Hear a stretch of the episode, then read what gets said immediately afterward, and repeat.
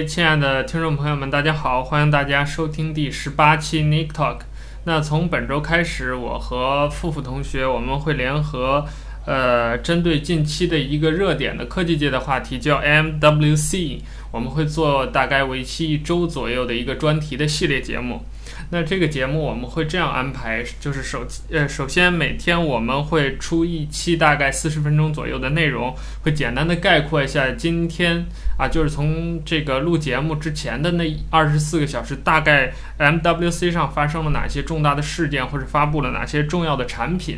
呃，如果有一些比较新的创意，或者是我们比较关注的点，我们会在节目当中做一个简单的点评。呃，那到这个第五天的时候，我们会把整个四天以来 MWC 上全部发布的产品，我们觉得有必要拿出来深究的，我们会做一个总结性的陈述。呃，那在这儿呢，呃，先跟大家简单的介绍一下这个 MWC 它到底是什么。呃，当然，具体的这个关于 MWC，如果有必要的话，我们会在总结的那期节目里来再做。这儿简只是简单的跟大家做一个概括啊。这个 MWC 呢，相当于一个它的全称就叫 Mobile World Conference，所以这个顾名思义，它就是一个全球移动大会。那各家厂商、各家科技界的这个重要的，比如说媒体啊，或者是软件啊、硬件啊这些厂商，会在这个 conference 上会做一些交流互动，而且还有很重要的一项就是发布自己的新产品。那正如这个大会它的定位，它是一个针对 mobile 的，所以更多的是这种移动的互联产品。那具体的我们会跟随大会的每天的进程，我们去关注。呃，这个大会呢，正式的时间是在。呃，二月的二十二号到二十五号在巴塞罗那召开。当然，实际上在二月的二十一号，也就是这个昨天，呃，我们录制是二月二十二号，就是在昨天，呃，其实这个大会就已经启动了，并且有一些厂家已经开始发布自己的一些新东西，包括更早之前，其实有很多厂家已经借着这个 MWC 还没有开始的时候，已经发布了一些新东西，算是做一个预热。那这些东西都自。呃，都会在我们接下来的这个节目的讨论之中。那我们的节目也会以时间为这个基础的一个呃时间顺序，我们来呃简单的回顾一下啊。今天我们要聊的是第一天这个呃大会当中的一些进程。那我们今天刚才我也说了啊，我们一起聊的是付付同学，跟大家打个招呼吧。大家元宵节快乐。嗯，啊，我都把这事儿忘了。嗯、呃，那我们闲话不多说啊，咱们就正式开聊吧。呃，首先在昨天的晚上，呃，这个重要的一个韩国厂商 LG 先拔头筹，给我们带来了一系列新的产品。呃，重要的产品是呃，最重要的就是这个 LG 的 G5 最新款的 LG 的旗舰机。它几个特点啊，当然这个这儿跟大家呃，就是我们听众朋友说一下啊，包括也是跟我们的嘉宾付付同学呃交流一下，就是我们这个系列节目在我们说这些，因为涉及很多的厂家会更新，比如他的手机啊或者其他的一些硬件产品，那和上一代相似的地方或者说没有大改变的地方，我们就不再说了啊，因为这个如果每一个手机，比如说我们说一遍什么 2K 屏啊，多少毫安的电池啊。呃，CPU 是谁呀？就说起来比较繁琐，因为这一代的产品，比如说这个，呃，CPU 基本上就是 Snapdragon 八二零这个这个系列啊，然后 RAM 基本上旗舰机都是四 GB，呃，内置储存呢都是三十二 GB 起，啊，还有比如说这个屏幕啊，大部分都是二 K 屏，所以这些大家基本上比较类似的，我们就不再重复了，这样相互节约时间。那 LG G5 身上它。呃，比较重要的几个更新，我觉得比较有意思的啊，这也是跟富富交流一下。第一个是，呃，这次 LG G5 它的摄像头变化比较大，就是因为我们都知道嘛，从 G3 开始一直到 G4，呃，LG 的摄像头其实它的拍照的品质是蛮高的，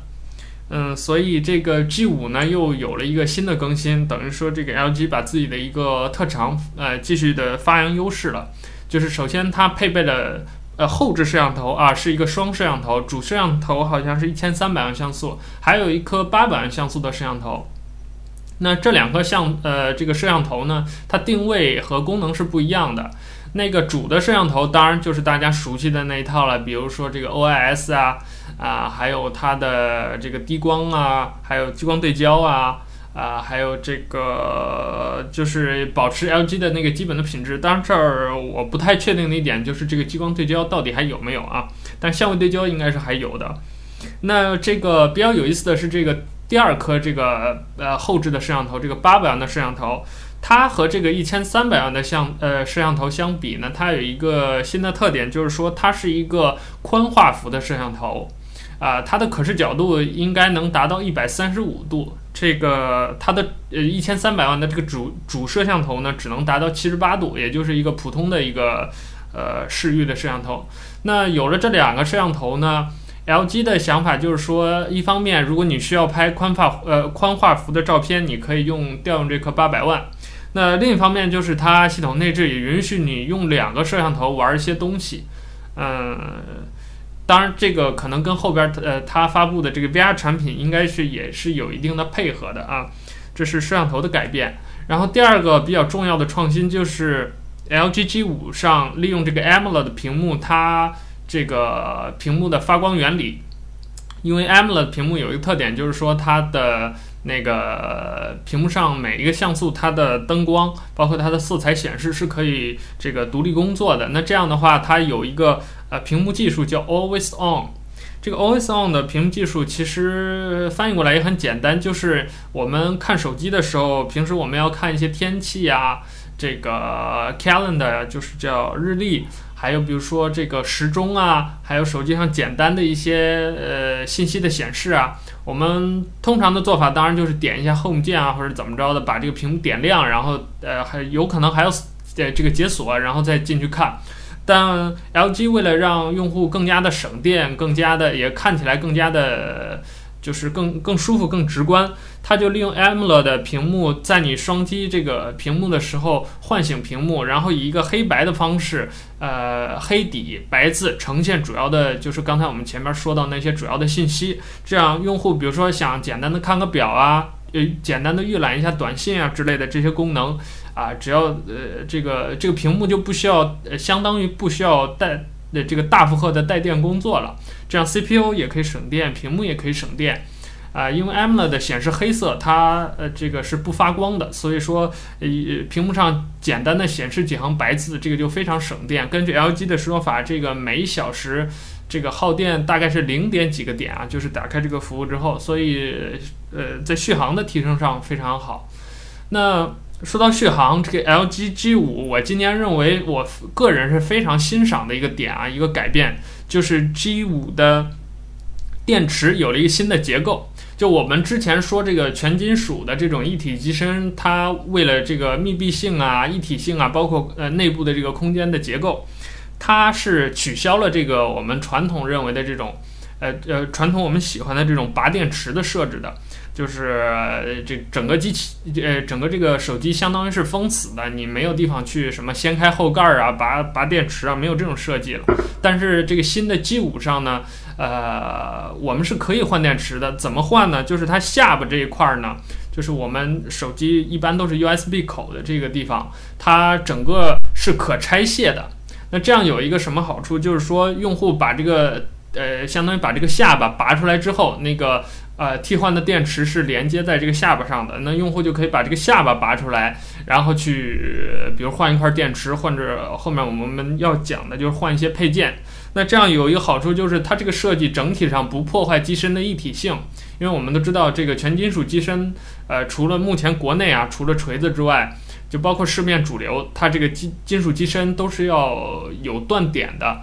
啊、所以很多的这个手机的下部啊，或者上部啊，其实还是用的这个塑料或者什么其他材质，这也是为了它的信号的考虑。那等于 LG 是把这部分啊、允许用户去拆卸，然后呃中间垂直的给用户一个空间去更换电池啊、但另一方面，因为这个电池是特制的，跟这个下巴是。呃，是在一起。换言之，就是如果你买第二块电池是带着这个下巴一起买的，这样的话，呃，倒插回去，机身的一体性整体上不受到任何的破坏，这个非常好。那这儿再简单提一下，这个跟随这个 G5 手机有两款，这个利用了它这个可更换呃可更换电池这样一个特性，有两个配件。第一个是这个叫应该叫 Camera Plus。它相当于一个这个辅助的一个照相设备，就是我们呃把这个电池拔掉，然后插上 Camera Plus 之后，首先是你的手机会额外获得一定的这个电池的电量。那另一方面，这个 Camera Plus 这个组件呢，它有点像我们传统的见到的那种相机的一个辅助的一个拍照设备或者一个稳定设备，它是一个大的方块。那你插上之后呢，你的 LG 手机就能获得这个呃两段式的这种实体的相机按键，同时还有一个呃波波轮滚轮，这个东西能够控制。呃，你的摄像头进行很呃，就是这个焦距的这个呃改变，你比如说放大、缩小啊这些。呃，还有一个功能就是刚才说的啊，增加这个电量，所以它相当于一个辅助的一个拍照设备啊。那这儿也可以体现出来，包括从 LG G5 的这个广告当中也体现出来，就是说 LG 对自己的这个新摄像头信心还是蛮足的，你可以进行很高分辨率的，就是两倍的光学变焦啊。或者是这个拍照很很多的细节，包括配合这个 Camera Plus，能拍出很多很有意思的一些东西。这是一个配件，还有一个配件是一个关于音频的配件，其实相当于一个独立声卡了啊，独立运放芯片。就是你把这个还是刚才说的电池这个部分拆下来，然后你再装上去，把这个声呃运运放的运放的这个呃组件装上去之后。呃，你可以获得更大的推力，更好的这个音质，所以在 LG 的这个广告当中也体现出来，就是说，呃，当你把这个插上之后，你配合 LG 出了一个新的一个东西，叫是一个主动的一个呃主动降噪耳机，那配合这些东西呢，你可以获得更好的这个音音乐的这样一个体验，这就是 LG G5 吧，围绕它的这个整个的一个发布的情况。那我们来问一下富富吧，有什么想说的吗？嗯，首先我对它这个拆下巴的设计挺感兴趣的。嗯，因为这也算是我们在看惯了一体机不可拆卸电池之后，一个让人耳目一新的一个设计吧。对。嗯，再有一个就是它有一点回，算是回复了。就是之前我们在智呃智能机时代之前那种呃大量的配件儿，给用户或者是发烧友们呃更多的选择那种感觉，就好像当初玩 GBA 上有各种各样奇奇怪怪的配件儿一样。嗯，对。呃，这儿富说到这个配件。我插一句嘴啊，就是，嗯，你有没有发现，其实我们手机从 iPhone 出来之后，虽然看上去这个配件越来越多了，但是其实它的种类并不多，基本上就是壳、膜，还有，然后就没有什么了，然后就是那些所谓的，比如蓝牙音箱那些手机之外的设备了。所以，跟你刚才说到这个，呃，LG G5 的这个配件让人耳目一新，我也确实是，就直到现在。尽管是后面我们要聊，比如三星出的 S 七，那肯定是综合评价最高的手机了。但嗯，就这个呃，我觉得就是对这个手机行业的影响而言，我觉得 LG 的这一次呃改变也好，创新也好，是一个蛮有意思的东西。呃，是的，这个关，而且从它的效果图和视频来看的话，它这回的优化。在应该是在保持了原生态的基础上，有它一定的自自主的设计吧，感觉。嗯、对。嗯，别的倒没什么，除了它这个配件以外，别的我感觉 LG G 五做的就是比较中规中矩的。嗯，旗舰机应有的一切都有。该有的它都有了，比如说一个比较好的摄像，嗯，然后不错的屏幕，对，像呃大家能够都能够接受的 UI。嗯，呃，还有什么指纹识别，别的一些功能，呃，硬件上它也不输别人。那具体的就看剩下的，我们就要看以后它推出以后的客户反应了。真正的用户反应才能才是真正让它体现它价值的方面吧。对，呃，我非常赞同，呃，付付你的意见，就是呃。这次这个 LG G5，它确实在这个工业设计上，包括它这个配件的思路上，呃，确实是一个我觉得是一个神来之笔的一个东西。尤其是我们看惯了之前的那种，呃，刚才我们说的这种全金属的一体式机身、不可拆卸等等，啊、我觉得它这个换电池的这个想法，在不破坏原有的这个机器的呃基本结构的情况下，就没有让这个机器变丑的情况下，又又给了用户这种换电池的这个很解决用户痛点的一个选择，我觉得是非呃，就是在我个人看来是非常酷的一个创新了。呃，当然。就像我们刚才也说，就是作为一个科技的行业的观察者，呃来说，或者作为一个呃这个 MWC 的这样一个观众来说，我们通过目前的这个脑补，我们是觉得 LG 的这几个配件的可玩性应该是非常高的，而且对于用户的这个体验的帮助应该是提升比较大。但具体实际呃表现怎么样？比如说刚才说那个 Camera Plus 那种东西。啊，到底有多少人会用？包括用的时候，这个体验的、呃、跟它原机结合的这种一体性怎么样？对我们提升我们的生活或者提升我们的创意，它有多少帮助？这个我们还要，呃，还要观察，还要去看。啊、呃，当然就目前而言啊，我觉得如果要给 Day One 的这个 MWC 评一个最佳创意奖的话，或者说什么，比如最吸引眼球奖啊，或者是呃类似这样的奖项，我的奖项会给这个 G5 的。对，他今年可以得一个创意奖了。嗯嗯，当然后后边还有三天是吧？我们还可以看看其他的各家厂商。好，那 LG 这个板块我们就暂时聊到这儿啊，因为 LG 其实呃这儿先提一下，它其实还出了一个全景摄像呃摄像头，还出了一个这个全景机器人。那这这两个东西我们就后边再说了啊。呃，第二个啊，按照时间顺序。这个也是昨天晚上发生的，华为啊，也是代表这个中国企业啊，所谓的国产，呃，露脸了啊。这个华为，但是它没有发布手机。华为昨天晚上做了什么呢？呃，发布了一款这个二合一的平板电脑啊。当然，这个我还是先跟大家简单介绍一下。首先，它的定位，我们刚才就是呃说的比较含糊。按照华为官方的说法，呃，说法这是一个叫二合一设备。啊，既不是电脑，也，既不是平板电脑，也不是笔记本，那或者说就是都有。当然，如果呃听华为这么说的话，可能比较模糊。我跟大家说另一个产品叫 Surface，啊，呃，这个大家就明白这这大概是一个什么东西了啊。整体的这个硬件的架构，包括它的定位都是一样的。呃，这个简单说一下这个华为的这个平板啊，我就把它呃暂时称称之为平板了啊。华为的这个平板电脑它有哪些东西呢？首先，呃，有一个 2K 的屏幕，然后十二寸啊，十二寸的 2K 屏，呃，亮度是最高亮度达到四百尼特，这是官方的数据啊。呃，然后接下来就是有这个二零四八级压感的 Stylus 一个笔，呃，我们都知道 Surface Pro 四它目前配备的对于微软来说最先进的硬件设备是一零二四级，所以。按照仅仅凭这个观感或者数字上来说，这个笔的压感应该是比那个 Surface 呃更加敏感一点的。嗯、呃，然后呃呃，按照华为的说法，这是第一个在侧边有指纹解锁的功能的呃平板电脑或者说二合一设备。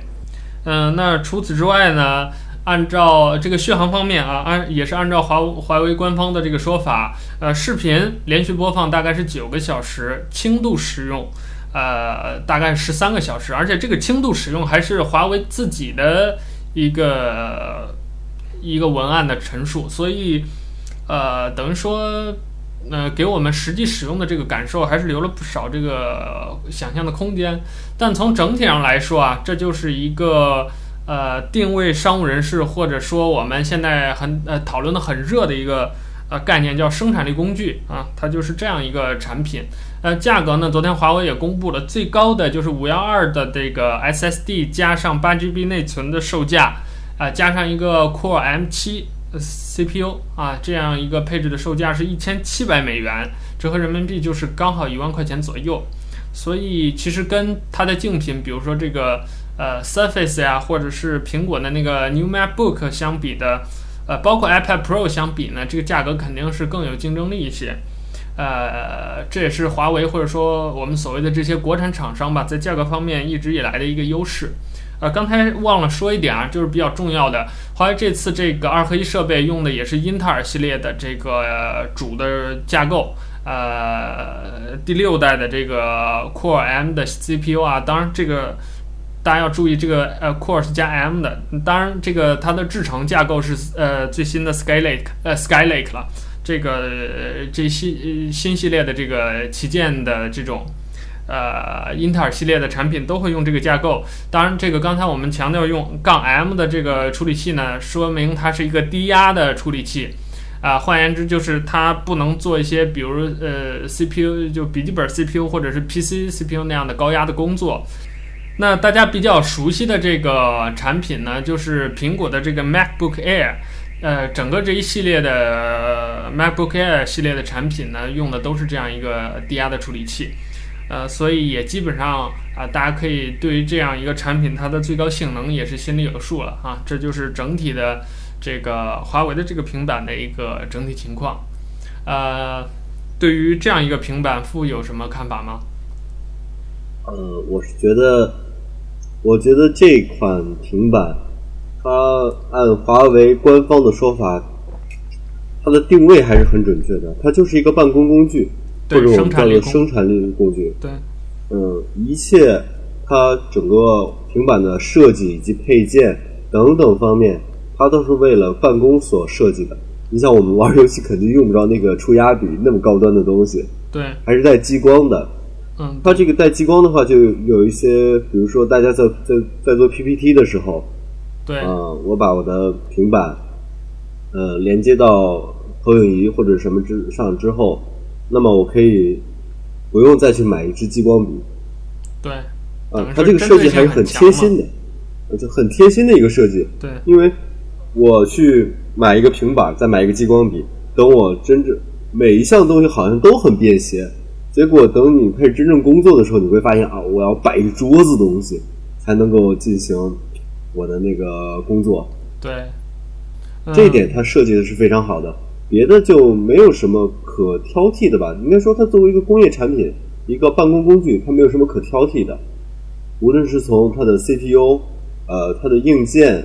还是它的设计上来说，因为它不需要特别好的屏幕，它不会像索法一样，在某些方面它要求极致，要我就是要做一个旗舰产品，或者我要上一个 4K 屏幕一样，它完全是基于够用、好用、不过时，然后来设计的这么一款产品。我如果如果它的价格合适，现在因为我还不太了解它的价格到底是多少。如果它的价格合适的话，我觉得它应该是一个办公者的一个首选的一个项目。呃，价格刚才说了是那个最高配是幺七九九，然后再接下来大概是幺五幺三这样，然后幺零我不知道有九九九没有啊？那个没有注意看，但大概就是这样一个价格吧。你继续说。哦，那要这样的话，它就比 Surface 要 Surface 更有吸引力。Surface 有更苏菲嘛？嗯。呃，那个夜游型、日游型的，呃，比它更有吸引力了。因为这个 Surface 的价格的确是有点儿。对，尤其是那个，因为 Surface 它定位相对就是它那个硬件的配置相对还更高端一点，所以它是有那个呃 i7 处理器的。嗯，尤其 i7 最高配的那个呃 Surface 大概人民币折合呃就要一万五还是一万七了吧？等于说，你拿这么一个配置就已经可以入手一台这个中配甚至高配的 MacBook Pro 十五寸了，所以这个价格上来说，Surface 和华为的这个啊，对，我们都没说它叫什么啊，这个华为的这个设备叫 MateBook，啊，华为因为它有一个 Mate 系列嘛，呃，之前两天刚出了那个叫 Mate 八，是不是？还是什么东西？对，呃，然后等于都是一个系列的啊。所以，呃，就是这个 Surface 跟这个 Mate 系列的话，呃，MateBook 系列的话，相比价格上肯定是这个华为是更占优势。而且，呃，其实从他们定位上来说，作为一个生产力设备，嗯，从他们能做的事儿，因为用这种东西的人，一般来说都不会用这样的设备去做重活儿。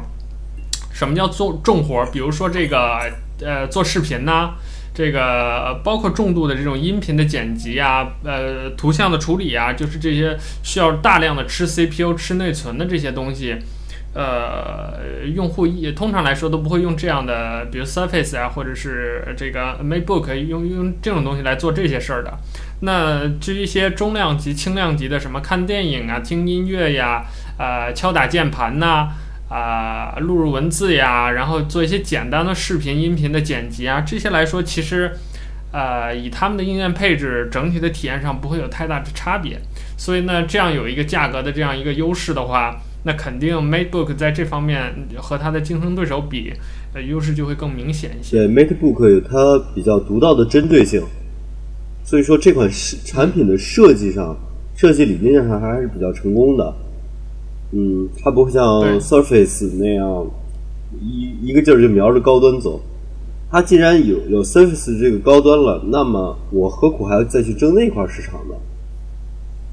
嗯嗯，基本上这个也没什么好说的，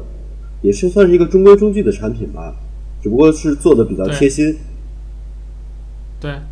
嗯，我是个人觉得啊，对，这儿说一点，刚才少提一点啊，就是 MateBook 它的从价格到它配置到它的这一系列的东西，它要呃做一件事儿，就是要跟这个 Apple 的 iPad Pro 做直面的竞争了，因为他们是在完全在相同的价格段内，而且配置啊什么各方面都比较接近，那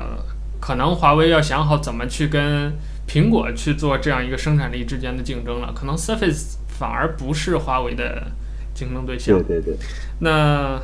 我们这个设备就说到这儿吧。然后接下来我们再聊一个设备，就是这个联想也出了这个、呃、Yoga 的系列的平板电脑的产品。呃，这儿简单提一下吧，因为呃说真的啊，我我刚才简单的看了一下联想这个产品，给我没有留下特别深的印象。呃，首先，Yoga 系列的平板大家都知道了啊，这个跟 Mate 刚才我们讲那个 MateBook 有点有点接近。首先走轻薄的路线，然后也是最新的整整体的这个硬件配置。但是我刚才看好像，呃，Yoga 系列比 MateBook 是不是小啊？呃，它有两个版本，一个是十四寸，一个十一寸。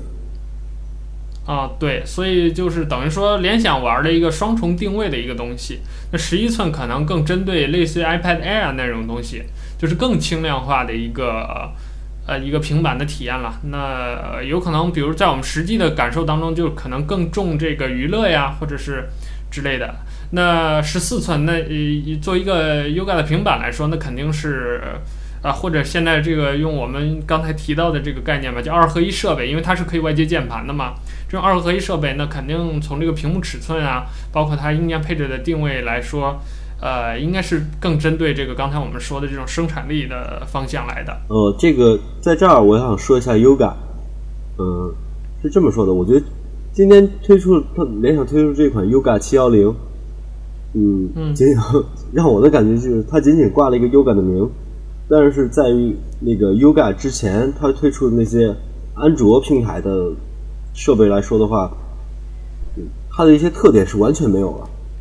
给我的感觉更像是一个运行，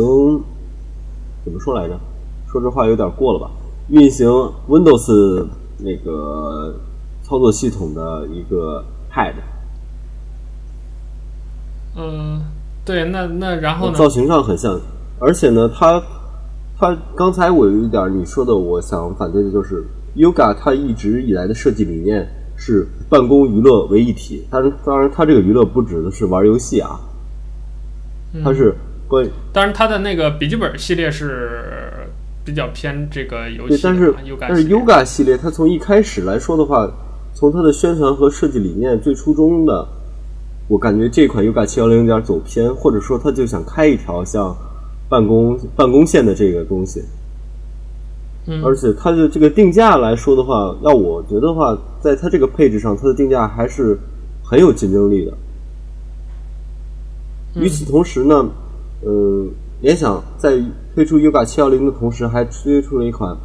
呃，应该叫 Mix 吧三幺零。嗯，这个就是完全一个低端产品了。呃，也是这次呃那个 MWC 发布的是，是的，是的。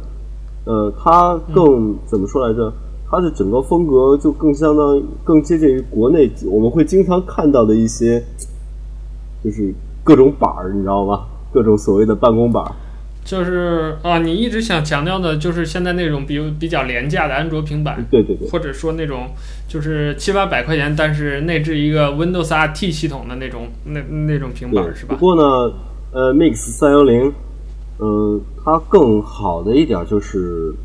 它在配置上和整个的做工工艺上，我看着要比这些所谓的有些提升。我觉得大家如果要是手头紧的话，有选择有这个必要选择的话，这也是个不错的选择。这个才是对，毕竟有联想的正牌在这后援，比你买那些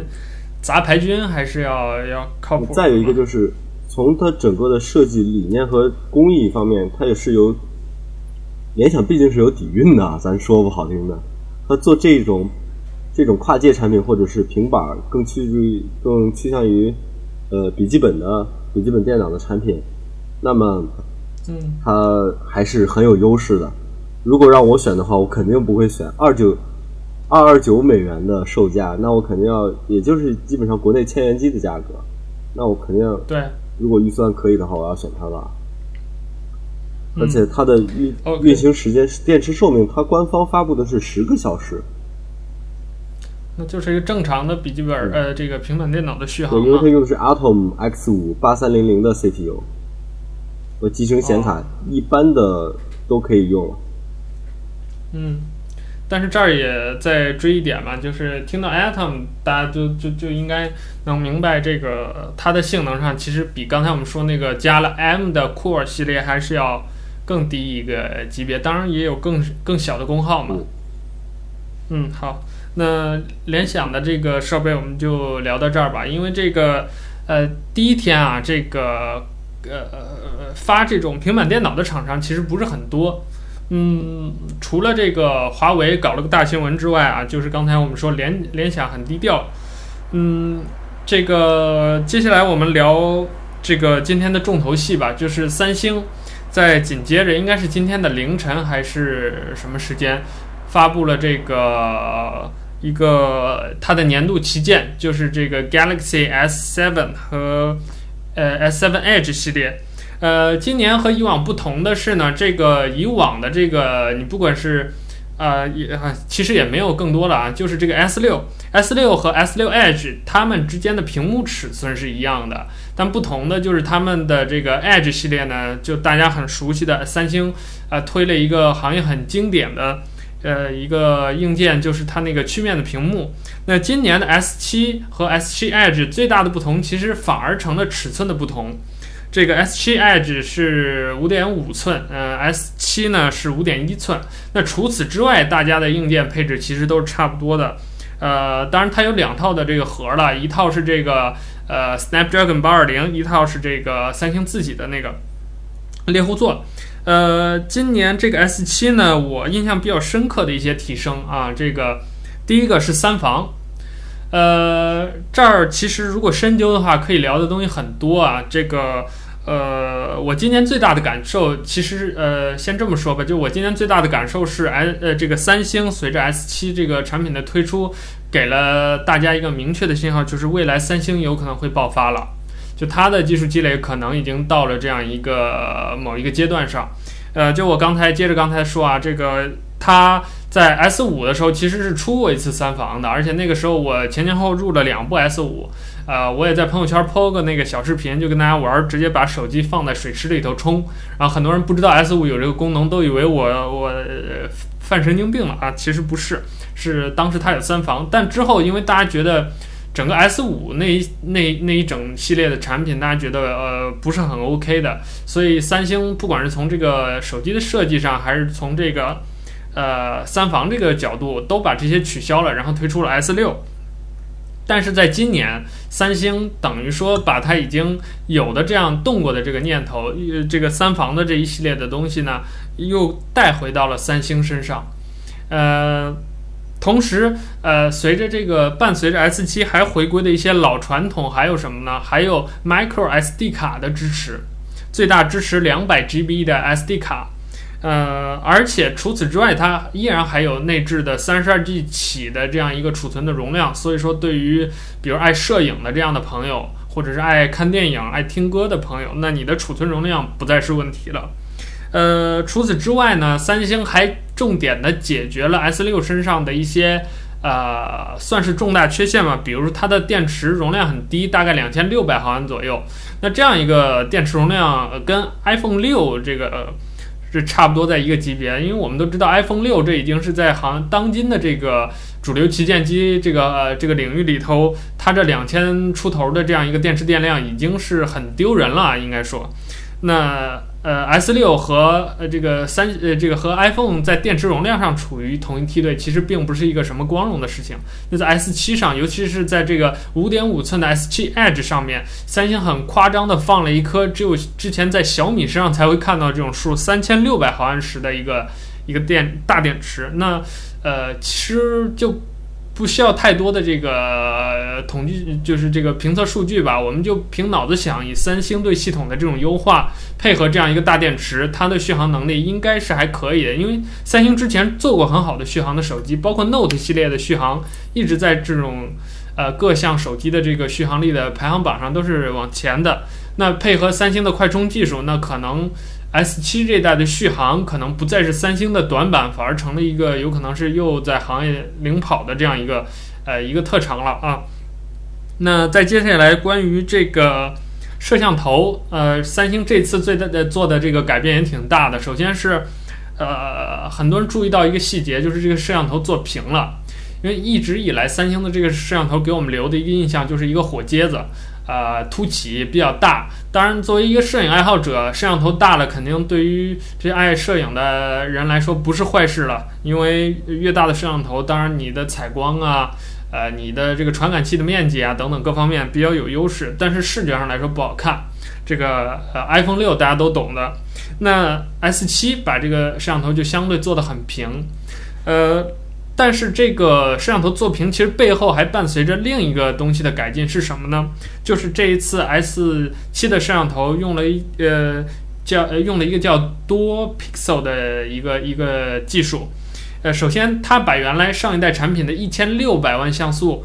倒退，退成了一千两百万像素。那这对于很多人来说会觉得这种波动好像觉得有点奇怪或者怎么样。但是呃在这之后。呃，三星背后做的改变、做的调整是把单体的这个感光元件的面积做到了一点四缪，这应该是当前我们所见过的手机手机的这个摄像头单个感光元件尺寸最大的一次了。之前 iPhone 啊、就是 iPhone 六之前八百万像素的时候那么强，单个的这个尺寸也最大也就到一点二缪啊，所以是等于说是是。呃，S 六呃，这个 S 七这回是做了一个这个技术上的突破。那这个多 pixel 的含义呢，未来我们有机会会详解啊。简单说就是说，呃，这样一个技术，呃，它可以更充分的利用你的这个单位像素来做更多的事情。比如之前我们说的它的那个呃相位对焦，呃，它是。呃，要呃消耗一部分的这个镜头里面的这个焦点啊，这个这个感光元件去做那个对焦用的。但现在呢，它既可以用来对焦，也可以用来采采光，所以这个利用率非常高。呃，整体上来说，这就是三星整体的一个改变了。那还是先来听一听富富怎么说吧。我觉得三星这款 S 七，从它的现在已经透露出来消息和测评来看的话。我对这个印象最深的是两点，第一，就是它的 UI 设计上，我觉得跟之前对比的话，是一个有一个质的飞跃。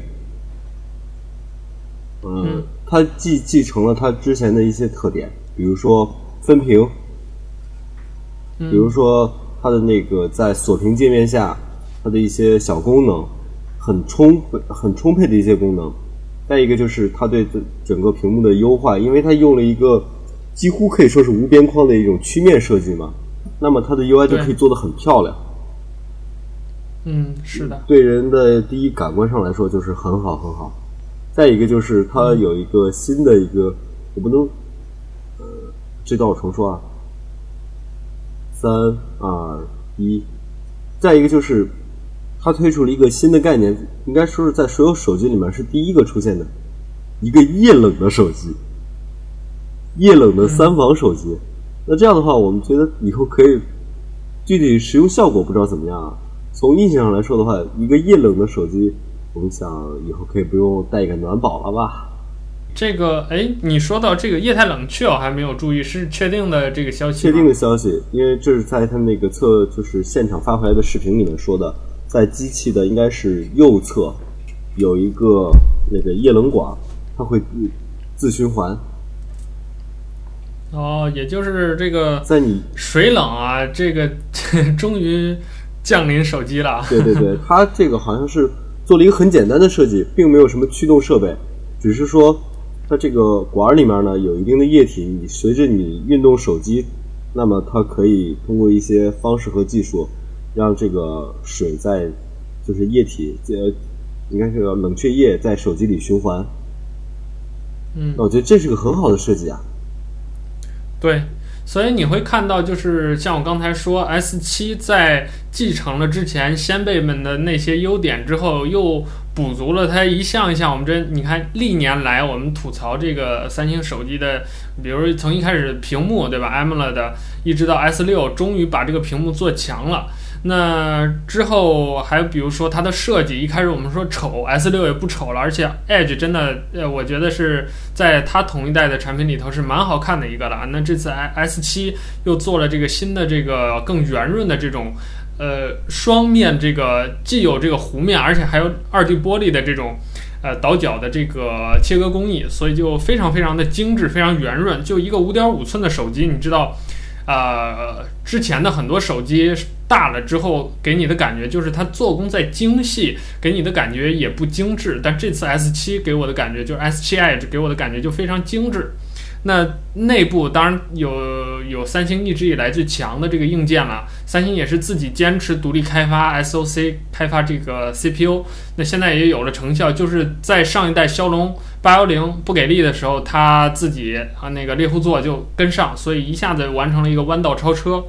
那现在三星这个等于说内部的这些元器件也是做得非常稳，而且呃，就像你刚才说的。呃，它之前还有我们经常吐槽的一点，就是它发热量比较大，而且每一代的三星这个发热啊不太稳定，就有时候热，有时候冷，或者某一批型号热，某一批型号冷。那如果这个水冷的技术真的是非常的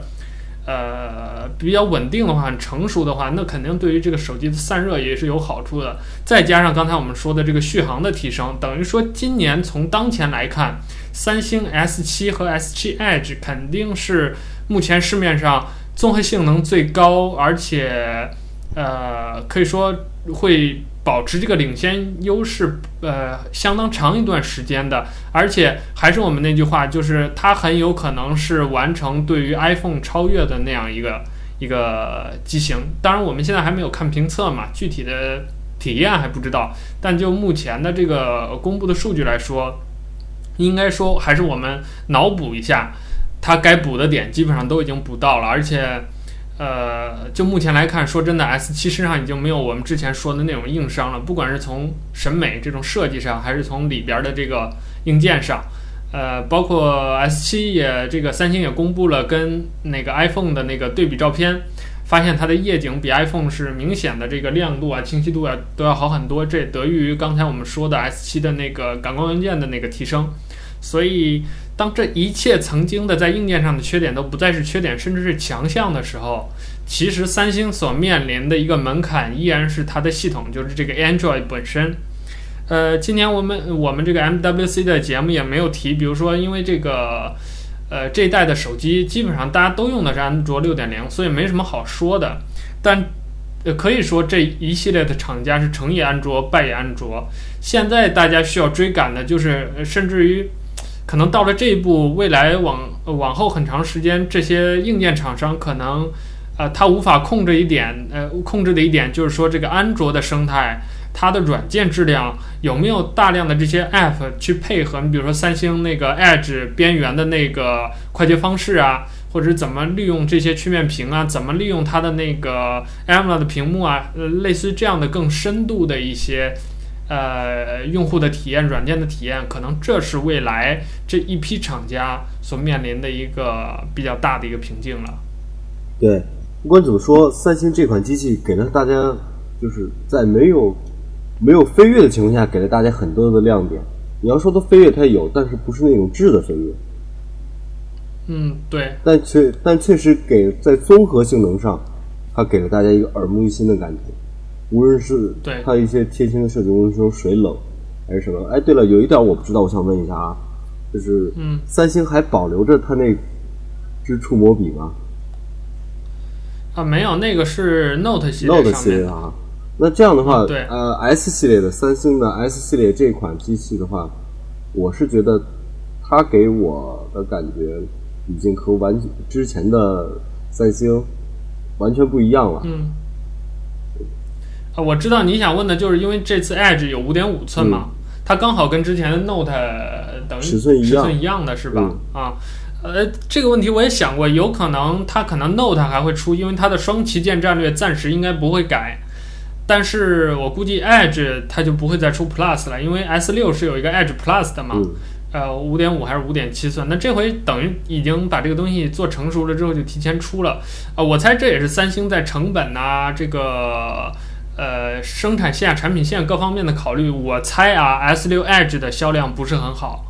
当然我没有数据去验证，但呃整体来看。因为那个 S6 Edge 的价格，说真的已经实在是太高了，飙到那个价位，你跟 iPhone 其实已经没有任何的竞争力了。那反过来就是它在屏幕尺寸上，作为一个五点五寸还是五点七寸的一个大屏幕的手机，跟 Note 的屏幕尺寸一样，仅仅因为多了那样一个曲面屏，和 Note 去相比，其实它的竞争力就不明显了。所以我猜三星是不是简化了自己的生产线，就是。呃，最小的五点一的啊，我就给你来一个 S 七，然后五点五的，我现在放一个 Edge，将来，呃，如果这个呃有需要的话，我再来一个新的旗舰，就是这个 S 七 Note，就是这个 Note 七。那这样的话，等于说既满足了往高端讲、往商务讲有 Note 那部分这个老用户的需求可以满足，因为用 Note 就是用那支笔嘛。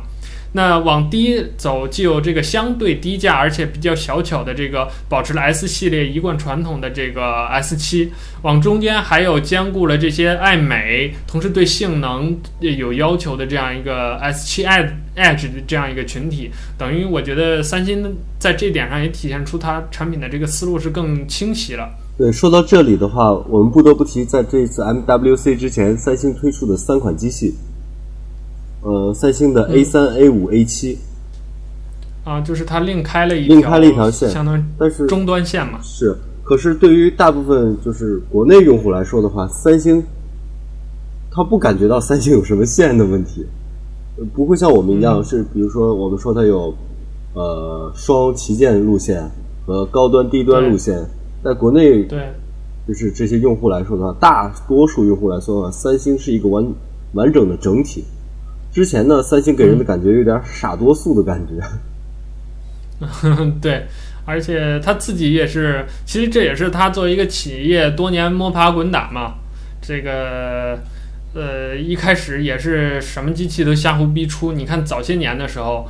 呃，比如 S 三那个时间的时候，三星是从低端几百块钱的机器，一直出到高端几千块钱的机器。你看现在三星的这个整体的产品线就。包括它对自己这个定位就只做到中端，然后再往低端就不去了。你现在已经买不到那种很便宜的什么千元的那种三星呃三星手机了。对，所谓的它的千元机就是两年前淘汰下来的呃 Galaxy S 五，现在国行的联通版降到了千元以下，呃不是千元以下，两千元以下，等于说就呃你你现在这样回过头来看，其实它这个价格很像 iPhone，就我们之前呃分析过。iPhone 的这个定价，就每一年旗舰上了之后，这个前一年的这个旗舰就会降人民币一千块钱左右，然后作为一个呃中高端机型，然后呃大前年的旗舰再降一千块钱作为一个中端机，这样一层一层降下来，呃覆盖它整个产品线。它这样的话，生产线成本其实并没有增加很多，但是各个价位段的这个生产线又覆盖到了，人群又覆盖到了，它的市场占有率还有，呃。一方面，它自己企业很好控成本嘛；另一方面，就是产品很丰富，呃，等于三星现在也越做越成熟了。所以我说，它这整个这个企业啊，从内到外很有可能就要爆发了。那，呃，所以这儿也想说的就是，之前我们可能对三星这个品牌有各种各样的成见。那我们今年不妨再看一看，呃，东西做得越好越来越好，这个活儿做了的越来越细、越来越精的三星，能不能真如我们？呃，两个人所说的、所期盼的，这样能真的给我们带来一些改变。那三星这个步伐，我们就暂时聊到这儿。那接下来还是手机啊，这个聊完了 LG，聊完三星，这个索尼大法就坐不住了啊，因为前一段时间这个大法是一年两旗舰啊，已经把它的压箱底儿的这个呃呃 Xperia Z5，包括这个 Z5P，呃都已经出过了。啊，这个全球首款四呃四 K 屏幕的这个手机啊，等于索尼在这个 MWC 上已经没有旗舰了，怎么办？呃，当大家都以为索尼没戏了的时候啊，索尼又拿出了它的新品，就是这个 Xperia X 系列。呃，这个系列整体是一个定位中端的啊，有两款机器。这个 X 呢是一个幺零八零 P 五寸的一个手机，那这个 XA 呢是一个好像是四点七寸吧。然后一个七二零 P 屏幕的手机，那大家听这个大概就常玩手机的都知道大概是一个什么什么样一个价格，什么样一个定位的手机了。但是不同的是呢，索尼还是给这个 X 系列做了一定的摄像头的优化，就是他希望把自己这个呃摄像头方面的这种优势形成一个自己的品牌，这也是索尼啊、近几年吧慢慢摸索出来的一条属于它的一个差异化的道路。就是在这个 X 上面啊，还是配备了两千三百万的这个索尼传统的这个机镜头啊，也就是它最好的镜头还是拿过来用了，包括整个软件的调教啊，各方面都是有针对性的优化。这个 XA 上面呢，虽然用的是一颗一千三百万像素的一个摄像头，但是也依然是索尼最好的东西啊。然后在同样价格内，呃，索尼也是。按照呃，当然是按照索尼自己的说法了，是拿出了它的这个调教啊，这样团队的功力去做了这样一个机器。那今年索尼这边呢，就是这个 X 系列，富富有什么想说的吗？X 系列，我觉得这个有点怎么说来着？啊，不如把三款机器做成同一一个版本的一个机器的三个版本呢，感觉有点。三星今年还是出的，它不像原来 Z 一 Z 一到 Z 五。然后就是每一每一版都很明朗，今年突然出了一个 X 系列，感觉感觉有点突然好多啊。呃，你说到这儿，我想起来一件事儿啊，就是呃那个它的这个 Z 系列有一个定位终端的一个产品，就是迷你版的这个 Z 系列，每年都有叫 Compact，我不知道你知不知道？我知道那个四点。啊，就是七二零屏幕，然后四点七寸，但别的里边从硬件到软件跟当年的那个旗舰是一模一样，包括摄像头。所以这个 X 系列一出，我第一反应就是说，那 Compact 怎么办？是退市？那不太可能呀，因为这个 Z 五刚出，Compact 也也是一并出来的，这才卖了没几个月。那呃，他们的定位难道有冲突，或者说这个价格上又不一样？或者是怎么着？尤其是这个 XA，它也是一个四点七寸，然后七二零 P 屏幕的一个手机，它的呃这个镜头又不如那个 Compact，所以我就不知道索尼这边难道说它的 X 系列定价是两千元吗？在国国行的话，嗯，我是感觉呢，我说 X 系列它它其实是三款机器嘛，X、嗯、XA、XP。然后呢，这三款机器都是五寸的机器，而且长得也差不多。嗯，那么让那个一般的用户来说的话，这这个这个说实话，它真没有什么优势。感觉你你不如说是从它硬件配置上来看的话，仅仅是进行了一定的硬件升级，没有说每个就是 XA 有什么特点，X 有什么特点，呃，XP 有什么特点，因为这个从它的配置上是看不出来的。我。对，而且它这个机器，我看了一下上手的那些视频啊、图片呀，给我的第一感觉是，就是跟它那个旗舰的那一系列 Z 的系列比，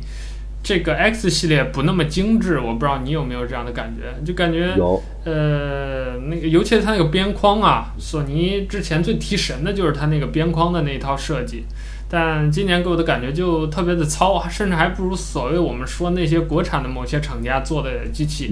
而且它那个，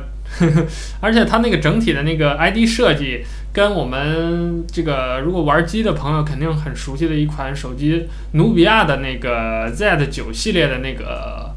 非常像，因为它也是一个双面玻璃 2.5D 打磨的，然后整体的那个造型都差不多。就除了没有那个小红点儿之外啊，那个我看它那个外观造型非常像。再就是索法它自己独有的那颗圆形的 Power 按键电源键，呃，有一点儿呃，可以说有自己的一一个视觉上的一个特点吧。呃，别的就感觉特别像努比亚的那个机器，所以今年这个索法给我的感觉就就包括它是我们录音的今天的大概下午的时候。出的那个机器，嗯，悄不声就出了，出了之后我都没有看到。然后下班的时候，呃，是刷微博的时候，别人提了那么一句，我才发现今年索法也出机器了。所以就是给我整体的感觉就是大法没有了这个旗舰呀，在手里面，在今年的 MWC 上很不硬气。再一点，我想吐槽的是，它出的这款 XA 还是个五寸的屏，还是七二零乘幺二八零的。这这个完全是侮辱我索法吧？对，所以就我不太明白，索尼是有，难道他他他要搞千元机吗？就有有这种感觉，呃、而且它的 CPU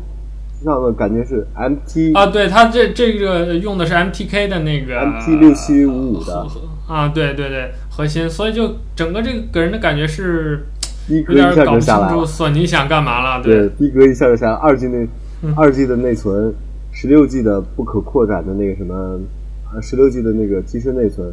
两千三百毫安的电池。嗯、所以从这一系列的这个、呃、怎么说，呃，索尼好像是没有公布售价嘛，所以从这一系列的线索来说，我们感觉可能它要往往低端去走。但是说真的啊，如果索尼做低端，我还是挺替他担心的，因为。对这个牌子长远不是很好。你看三星，我们前面刚说，它紧着把这几年这个低端的劣质的形象，你看这两年才刚刚的扭转过来，让我们觉得三星和苹果放在一起是能说的。啊，之前虽然说起来也是三星苹果，但说起三星就感觉是一个地摊货，人人都有的那种。啊，从低端到高中。呃，高端市场占有率很高，但说起苹果才是正儿八经的高端机。但这两年，你看说起来，三星跟苹果这个给我们印象和感官上来说，啊，两家基本上是平起平坐了。那索尼呢，一直给我们的这个大法的形象就本身就很高高在上，而且是有信仰加成的。你现在突然如果下潜的这么厉害，呃，说真的，我我我如果连索尼这个牌子 S O N Y 这四个字都不值钱了的话，索尼这个品牌的竞争力真的就就就是不行了。我看呐，这索尼是要完呀。好，那嗯，这个聊到这儿，我们这些关于手机的这些所谓的大件儿啊，都已经硬货硬菜都已经上完了。那再接下来啊，这个。说一些小东西啊，这个小东西其实并不小。比如说接下来要聊的这个今年的热点硬件的发展的，全行业都在关注的东西叫 VR。这个东西，呃，体积小啊，但事实上这个它对整个行业的影响力一点也不小。啊，当然说它体积小其实也不太对啊。首先这个当前，呃，VR 的这个比如眼镜啊，或者是头戴式设备，它的体积并不小啊，但是。呃，相比于比如说什么无人机啊、车呀这些更呃有科技感或者未来感的东西来说，它还是一个小东西。它毕竟和手机啊、电视啊这些东西还是更紧密的结合在一起啊。那首先，HTC 今年发了一个，他没有着急发手机啊，他先发了一个这个 VR 设备叫 Vive，呃，就是活力的意思，V I V E。这个 HTC 发了这个呃 Vive 之后呢，也是争议比较大，因为它的定价很高啊，八呃这个七九九就是八百美元，呃要知道它的同级别的竞争对手 Oculus Rift，呃应应该说是当前 VR 界的领军的这个企业，它同级别的这个 VR 眼镜的售价是应该是五九九，就是生生比这个 HTC 便宜了两百美金。但是我又重点看了一下，在这背后又不是这两百美金的差价这么简单。为什么这么说？因为这个 HTC 的这个 VR 眼镜呢，它是一个全套的，啊、官方的说法叫 All Package，什么意思？就是包含两个控制器，就左手右手两个，你这个要有按钮的，同时还有两个定位点，就是能够呃侦测。你比如说放在你的这个屏幕上方啊，或者是你这个人的两侧，能够侦测你。头的这个转动的移动，那这样有一个什么好处呢？一方面，Oculus Rift 虽然呃眼镜比这个 HTC 便宜了两百美金，但是 Oculus Rift 是不带这些东西的，就单一个眼镜卖呃五九九。换言之，你考虑上这些控制器啊，这些成本，很可能价格并不比 HTC 便宜多少。再一方面，就是 HT HTC 目前公布的这个 Vive 的体验有可能比 Oculus Rift 好，因为它能有一个叫整个这个房间里头自由移动的这样一个体验，也就是说。呃，你不再像原来我们认为的那个 VR 眼镜，你是要坐在那儿或者是站在那儿原地不动，你只是动上身这样，它是可以在家里面走的这个 HTC 这个产品，而且它是可以你支持三百六十度旋转的，就是你整个这个人在屋里头转圈儿啊，或者是你原地呃环视一周啊，这样的效果是这个 HTC 这个眼镜是可以做出来的。呃，那我们先把这个 VR 设备说完吧。HTC 出了之后呢，哎呃这个。LG 也出了一个眼镜，但 LG 出的这个眼镜它不是一个 VR 设备，它是一个类似于 Google Glass 那样的东西。呃，然后三星这边啊，三星的 VR 设备也比较的重头。呃，首先因为三星之前就有做 VR 的这个经历了，它做的很早，它的 Gear VR。那今年在三星的产品发布会上发布完 S7 之后，一个很轰动的一件事儿啊，大家都在争相热议的，就是这个 Mark Zuckerberg，马克扎克伯格，Facebook 的 CEO 创始人，他亲自为三星站台，呃，告诉大家我们为三星的这个 VR 设备，这个新的眼镜有很多内容上的支持。你比如说看视频，有这种虚拟现实的视频了，呃，还有在这个社交流媒体啊，包括内容啊，啊，包括开发呀，因为我们知道那个。Facebook 它把 Oculus 呃 Oculus Rift 收购了，所以它其实背后是有这样的团队去提供这样一个支持的，啊，所以就大家呃很多人也在评价嘛，就是自己的亲儿子不要了，要了这样一个呃跟外人去合作啊，这咱们就不提了。呃，总之扎克伯格到场站台这样一件事儿，给三星了一个巨大的支持，也让三星的这样一个发布会啊、可以说夺人耳目。那除了这两个大的 VR 的这个眼镜设备之外呢，还有一些配件，比如说刚才我们说 LG 的那个，呃，它有一个三百六十度的一个全景摄像头。那这个摄像头很明显就是针对 VR 设备的，因为你可以把一个地方三百六十度全景拍下来。那什么东西能看这个东西呢？除了你在手机上像翻这个动态照片这样看，那最好的观呃观这个观看设备肯定就是 VR 眼镜了。那除了这个东西之外呢，LG 还发了一个小的机器人，一个球形的机器人。这个机器人呢，呃，上面有镜头，可以比如在你们家里头进行三百六十度的环绕的拍摄，而且可以呃用手机 app 去控制这个球的移动啊，这个都是大家比较熟悉的。比较有意思的一点是，这个球上有一个激光发射器，它的作用是什么？让你在家遛猫遛狗。就我们知道这个小动物，它对于这个激光点儿是它会跟着去追的，很感兴趣。那你在家的时候，你可以配合这个镜头，你让这个机器人在地上滚动，然后猫猫狗狗就会看着这个激光点儿，就就就去跟着追，就去玩儿啊，省去你的一部分这样的麻烦，满足你的这个需求。呃，LG 这边出完了之后呢，这个三星也有新的这个三六零相机，它叫 Gear 呃 Three Six 呃 Three Sixty。这个也是等于说三星的这个配件都叫 Gear 系列嘛，呃，所以它这个东西也是啊，三百六十度的全景拍摄，呃，这一系列的这个 VR 设备其实各家厂商出了不少，我们其实还有没提到的很多，就基本上今年来参展的这些各家里头比较有牌的啊，比较大的都拿出了自己的这个 VR 设备，要么是眼镜，要么是搭配的这种类似于相机啊，或者是一些其他的附件。还有比如说像这个中兴，它还出出了一个比较有意思的配件，是这个投影仪，叫 S Pro。这个东西呢，就是另一个我们现在比较呃火的一个啊，或者说未来将要火的一个概念，就是这种近焦距的这个投影仪。呃，S Pro 好像最大画面能投到八十寸，而且整个这个。啊、呃，它用了它的一个叫什么激光的一个什么技术啊，我不记得了。总之就是能得到一个很高流明的一个画面。我记得这个数好像一万六千还是多少？呃，当然这不准确啊。这个总之就是这样一个意思。所以在虚拟现实，包括这个围绕虚拟现实这一系列的周边的产品当中，今年在 MWC 的第一天就给我们呃带来了这样一个类似于风向标的这样一个东西。关于今天这个 VR 产品的这一块来说的话，我觉得，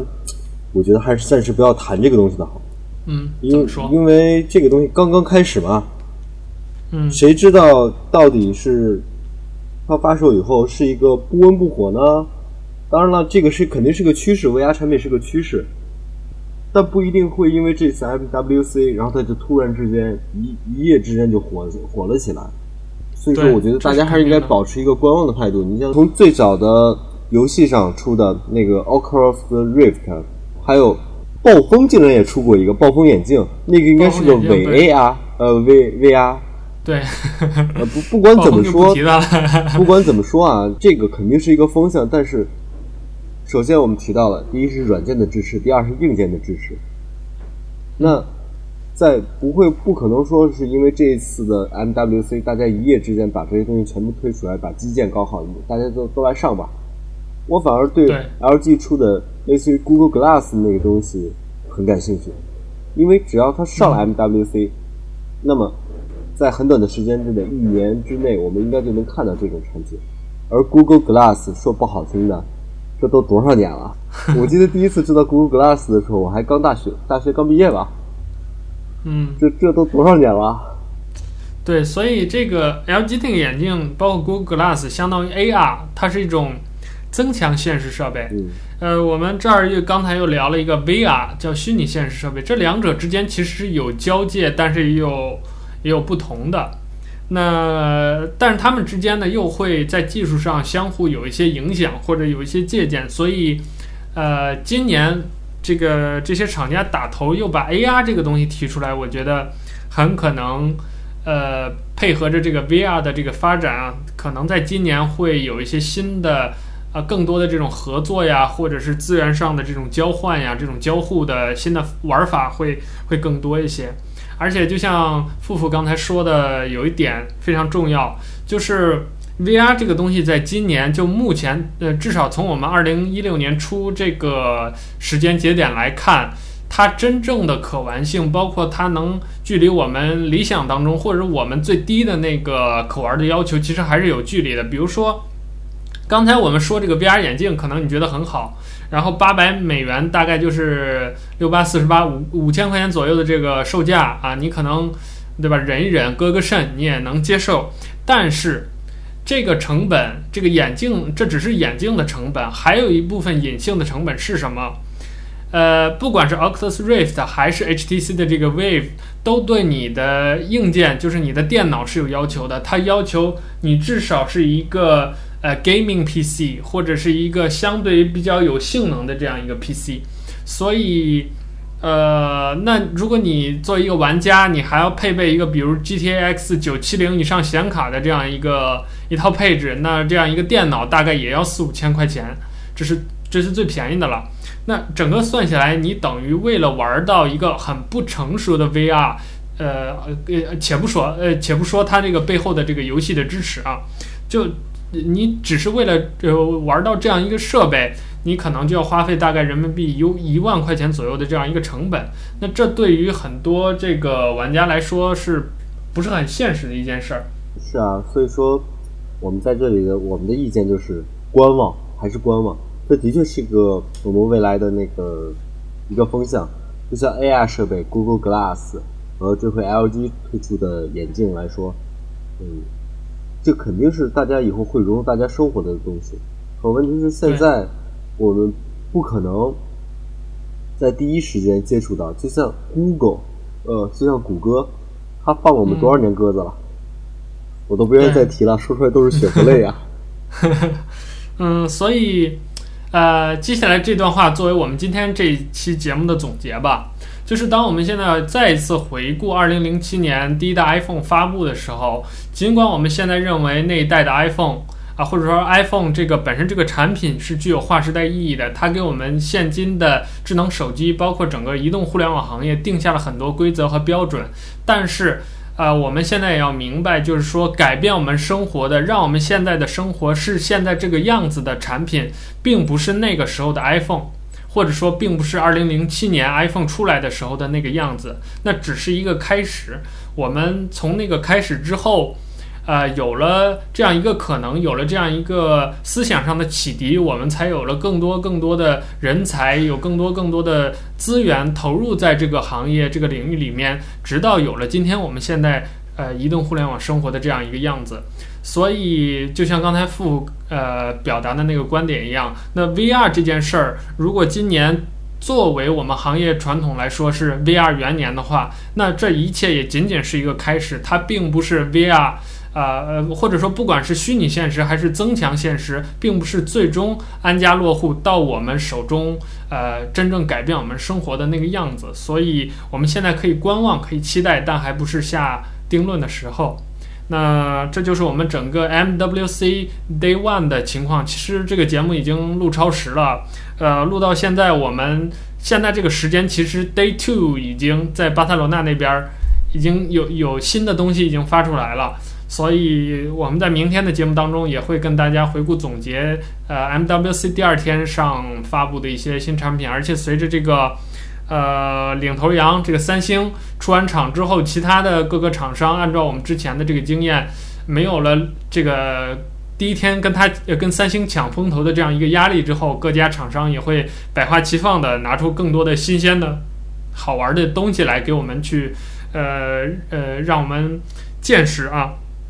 那最后还是感谢大家收听我们这样一期 Nick Talk 的节目。我们现在正在录制的是一个关于 MWC 二零一六的一个系列节目。那在明天、后天、大后天，也就是二月二十二号到二月的二十六号，我们会连续五天做五期 MWC 的专题，每一天会带你回顾当日发生的所有的科技新闻。呃，以及这个我们会在最后一天做一个回顾总结。那我们的 Nick Talk 这样一期节目也已经在喜马拉雅、荔枝 FM 和网易云音乐上线。你在这三个平台里面，只要搜索我们的 Nick Talk 这个名字，N I C K T A L K。N I C K T A L K 就可以搜到我们，然后关注和订阅我们。同时，如果你是苹果用户或者是泛用型客户端的用户，你也可以直接搜索 Nick Talk，然后订阅我们的节目。呃，当然我们呃还有也电子邮件和微博，你可以到